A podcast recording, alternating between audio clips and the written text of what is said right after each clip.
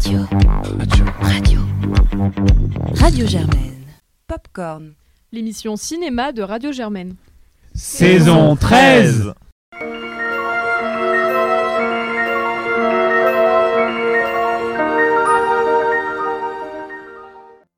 Et bonjour à tous, ici Valentine en direct de La Croisette et nous vous retrouvons pour un sixième épisode de ces carnets canois 2022 avec aujourd'hui une programmation chargée euh, que je vous laisse découvrir tout de suite.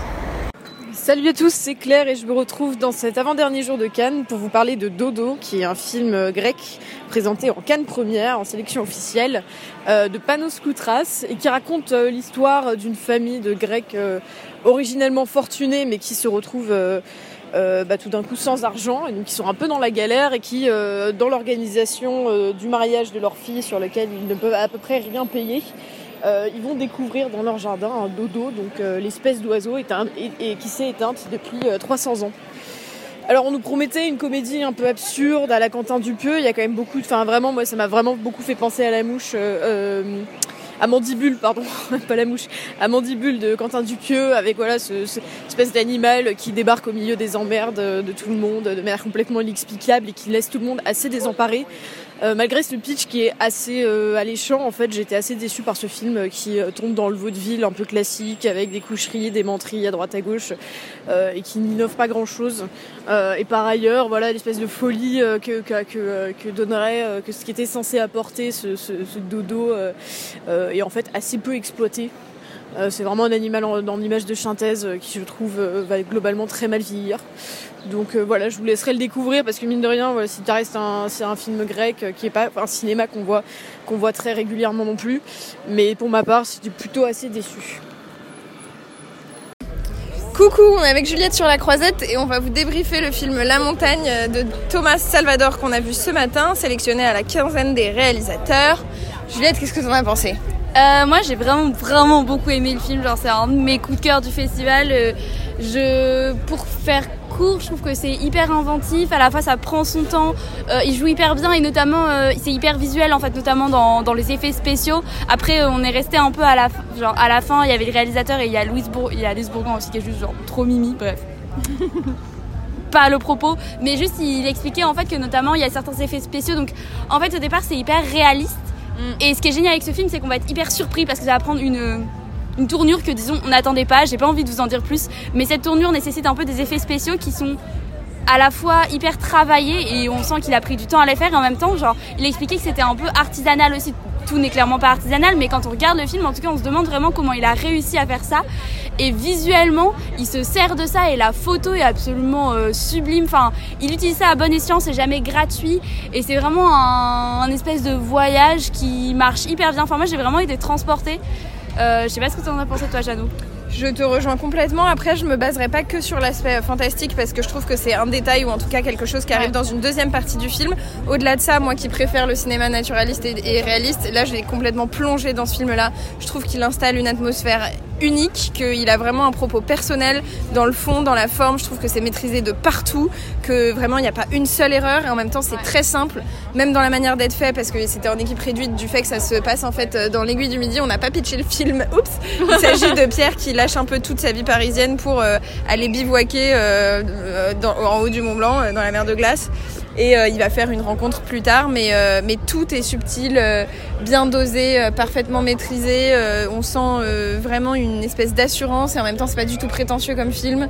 Je trouve que ça- ouais, il y a plein de- d'axes de, lecture en plus de ça. Ça donne vraiment envie de se, se reposer avec la nature et je sais pas, c'est un film excessivement poétique, Ouais. vraiment maîtrisé, absolument pas prétentieux, qui pour moi aussi est un des meilleurs films que j'ai Ouais. vu de cette année. Il est hyper humble et même le réal quand il parle, genre il parlait de parce que du coup le réal joue le premier rôle dans son film Ouais. et genre il disait moi en fait je suis genre trop gentil pour diriger des acteurs et genre enfin ça va vraiment à l'encontre que juste l'image qu'on a du réal et moi c'est juste quelque chose qui m'a beaucoup touché parce que tu ressens ça dans son personnage. Ouais. et même dans la manière qu'il a de filmer la montagne Ouais, je trouve que c'est à chaque fois hyper juste. Parce que la montagne on peut penser que c'est genre juste un danger et, euh, et lui il montre vraiment autre chose aussi. Il montre enfin justement on ressent même très peu le danger. On ressent que juste le besoin qu'il a Et je trouve que c'est vraiment, enfin, retranscrire ça cinématographiquement, enfin, c'était vraiment une grande réussite. Ouais, et moi qui suis très attachée à cette région, je trouve qu'il en a fait un portrait absolument fabuleux et qu'il a vraiment évité les. Enfin, il, a pas, il en a pas fait une caricature, il a vraiment donné euh, le goût et l'envie de ça, de cette montagne-là. Et euh, vraiment, c'était. C'était super, on vous le recommande grandement. Bisous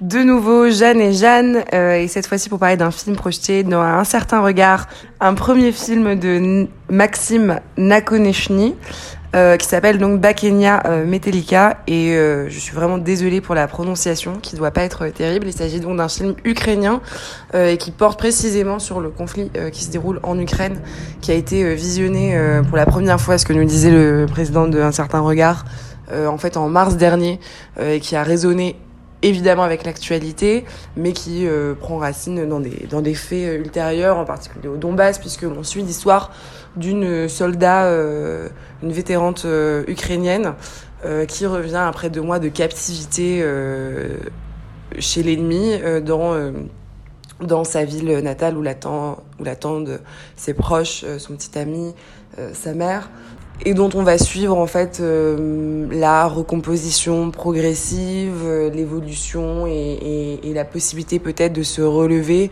après ces événements enfin, évidemment extrêmement, euh, extrêmement traumatisants et tragiques, d'autant que le conflit se poursuit dans une situation toujours plus tendue sur le plan politique et, et militaire je, vais être honnête, je l'ai regardé dans des conditions qui n'étaient pas optimales parce que je voyais peu les sous-titres euh, et ne parlant pas ukrainien, euh, ça n'a pas été euh, ça n'a pas été de, toute facilité initialement. Cela dit, si ça peut en, rassurer certains, les, images se suffisent beaucoup à elles-mêmes parce qu'en en fait elles sont très parlantes. de fait, on commence avec des plans qui nous viennent de drones ou en tout cas d'appareils militaires qui volent et donc qui ont une image un peu, un peu étrange et une mobilité un peu étrange, très vive, très rapide. Euh, et on va avoir euh, tout au long du film des alternances avec ces plans-là, euh, ce que moi j'ai beaucoup aimé, parce que euh, comme c'est en plus une vue d'ensemble, une vue d'en haut, c'est comme si quelque part on prenait de la hauteur vis-à-vis de la situation personnelle de notre personnage qui est dans une tourmente absolument tragique. Euh, dont, elle mène, dont elle peine à se, à se sortir. Je pense que le film, de fait, est extrêmement fort parce que parce qu'on a tous en tête ce qui est en train de se dérouler actuellement euh, euh, à, quelques pas de chez nous et, que de ce point de vue-là, ça nous touche euh, d'autant plus. Cela étant dit, euh, même si je salue le travail euh, vraiment filmique et l'image, et si l'histoire me semble convaincante parce qu'elle traite comme beaucoup d'autres films de guerre, mais je pensais par exemple au film de la guerre du Vietnam qui traitait aussi beaucoup de cette question euh, euh, du syndrome post-traumatique, de revenir face à des personnes qui ne savent pas ce, que, qui a été vécu, qui ne comprennent pas ce qui a été vécu. Euh, donc des thèmes que je trouve très forts et très intéressants et qui sont a priori bien traités. J'ai pas été entièrement portée par l'histoire et j'ai j'ai un peu peiné à entrer dedans. Après, est-ce qu'on attend de ce genre de film de nous faire entrer dedans ou plutôt que de nous montrer quelque chose et qu'il faille accepter aussi euh, notre statut de spectateur euh, C'est une question qui se pose. Je sais pas euh, ce que tu en penses, Jeanne.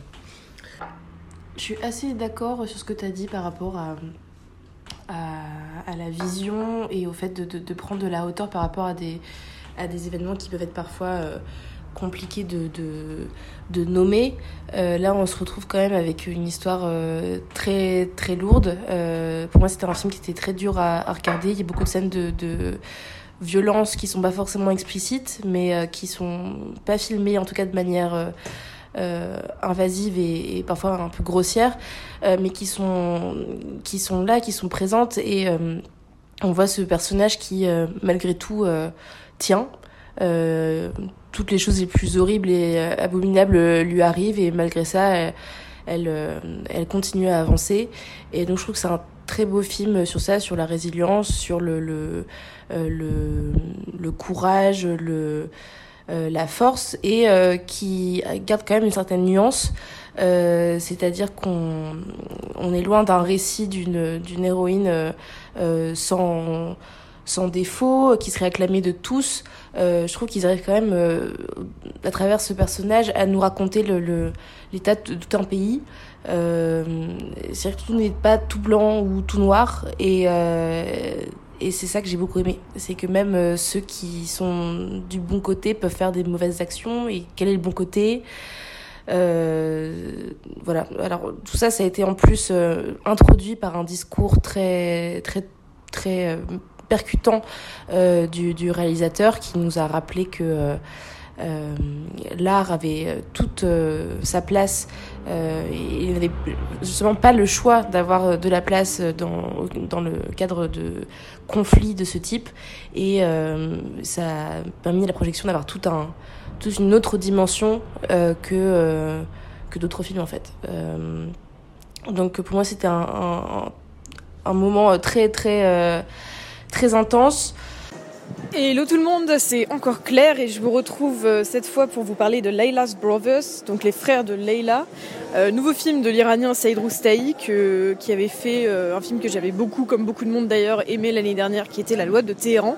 Et donc, euh, donc j'avais hâte de découvrir euh, ce film euh, en compétition officielle, qui nous raconte donc l'histoire d'une famille de qui, dans les dans les mots du réalisateur, appartiennent en fait à cette classe moyenne iranienne qui, dans ces 15 dernières années, est en train de se faire complètement, enfin sombrer dans une dans une pauvreté pauvreté assez importante, due notamment à l'instabilité politique du pays, mais également à l'inflation où les prix peuvent doubler ou décoller ou s'effondrer au moindre tweet tweet de euh, Donald Trump.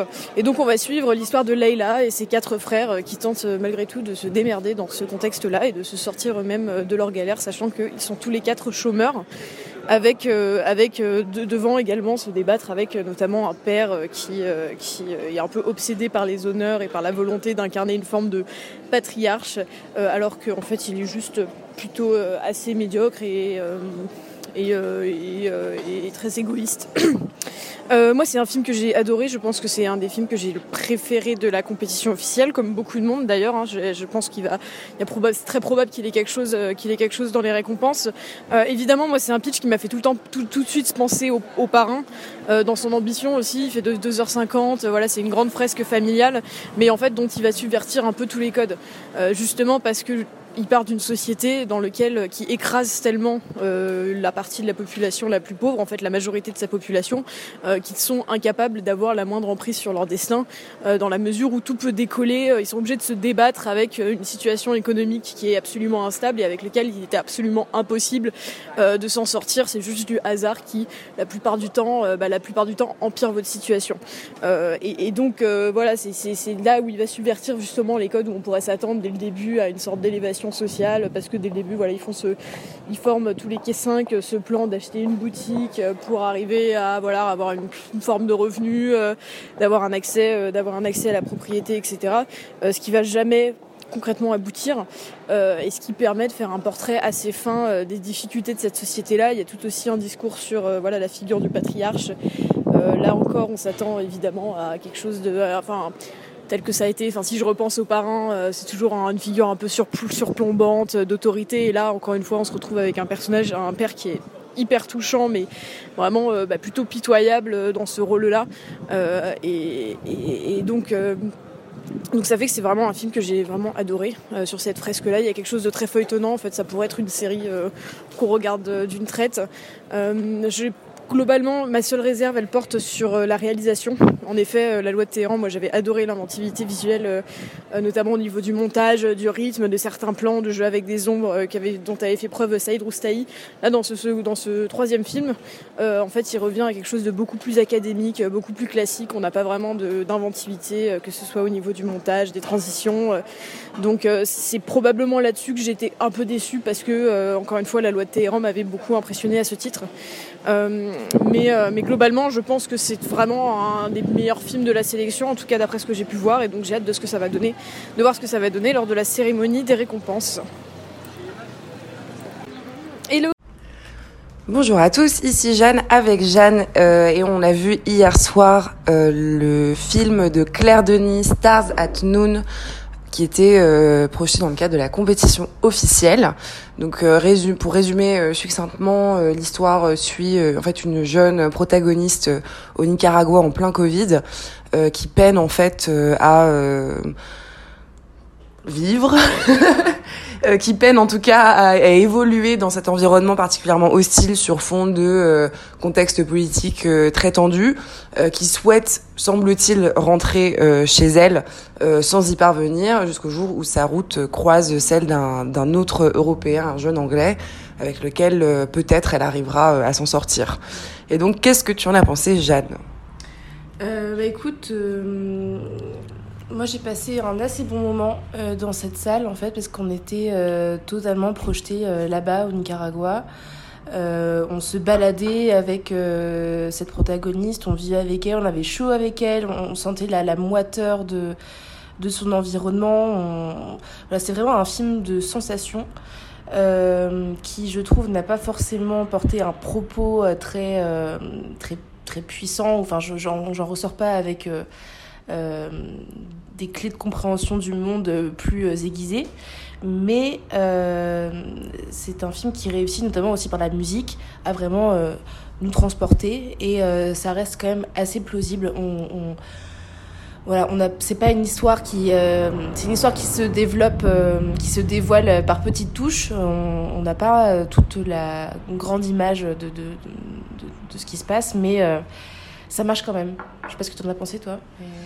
Bah, globalement assez d'accord. Moi j'ai beaucoup aimé parce que justement c'est un film très immersif qui nous fait vivre une expérience, je trouve, euh, beaucoup plus, tu l'as dit, du l'ordre des sensations, de la sensorialité. De fait, c'est aussi un film qui est très sensuel où il y a beaucoup de peau, où euh, il y a beaucoup de pluie, beaucoup de, de moiteur, d'humidité, quelque chose euh, voilà qui, qui nous fait transpirer dans notre euh, fauteuil. donc c'est quelque chose que j'ai beaucoup apprécié. Tu parles de la musique, je suis d'accord, qui accompagne tout ça. Puis il y a une caméra qui est tout le temps collée à ces personnages, qui les filme de si près qu'en fait elle, est, elle, elle peut paraître qu'invasive, alors qu'eux-mêmes sont débordés et et, euh, et ça, je trouve ça aussi euh, très réussi. Euh, moi, j'apprécie voilà le fait que cette histoire en fait nous soit donnée, révélée seulement par par petites touches, comme une espèce de mosaïque qu'il faudrait qu'on vienne compléter. je sais que c'est une adaptation d'un roman, alors je ne l'ai pas lu, mais donc je me pose la question d'à quel point c'est aussi une volonté de, de laisser des blancs, peut-être que le roman peut combler ou quelque chose de, de, de cet ordre. Euh, et, euh, et, oui, je pense que c'est un film qui est un peu pénible à voir et frustrant et, pressurisant. C'est pas un bon, enfin c'est pas un visionnage agréable parce qu'il nous met à l'épreuve, mais en fait c'est très réussi parce que c'est le but et ça nous permet d'avoir une espèce d'identification au personnage qu'on a euh, qui est super forte. Alors il y a des choses, il y a des réserves à avoir, mais moi en tout cas je suis pas du tout d'accord avec les trucs que je vois là sortir depuis hier où les gens explique que euh, c'est euh, une horreur absolue euh, et un film qui mériterait de ne pas exister. Au contraire, je pense que c'est un film qui est super fort parce qu'il fait vivre quelque chose. Et, et honnêtement, moi j'aimerais beaucoup voir Margaret Qualley, qui est donc l'actrice principale, remporter le prix d'interprétation féminine parce qu'elle porte vraiment le film à bout de bras. Voir que le film ait, d'autres prix, peut-être un prix du jury ça me semblerait mérité. moi, je suis tout à fait d'accord avec, euh, avec tout ça. Et euh, je trouve que Claire Denis, elle, euh, enfin, on peut faire un parallèle avec, avec High Life où elle, nous, elle nous emmenait comme ça dans un vaisseau spatial où c'était vraiment un, huis clos matériel. là, j'ai l'impression qu'elle continue là-dessus et qu'elle nous propose un huis clos à ciel ouvert finalement. Et rien que pour ça, l'effet tellement réussi qu'on. Euh, il faut simplement vouloir être prêt à expérimenter euh, avec ça, mais euh, je suis d'accord avec toi sur le fait que les critiques extrêmement négatives seraient à nuancer.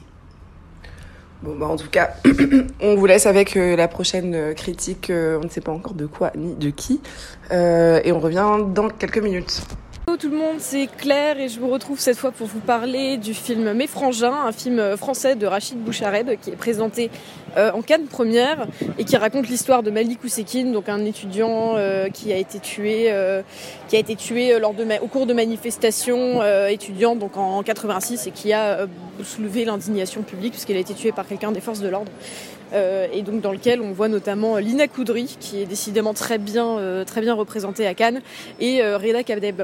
Euh, donc c'est un film qui revient sur une histoire, un événement euh, qui d'ailleurs va être traité par une série euh, Amazon Prime, mais donc un événement de l'histoire récente française politique extrêmement important et avec une symbolique très forte. Euh, malgré tout, l'échelle qui est choisie est plutôt intimiste. On suit vraiment l'histoire de la famille, de l'ignorance dans laquelle ils, sont, euh, ils demeurent pendant plusieurs heures quant au sort de leur, euh, de leur fils, de leur frère.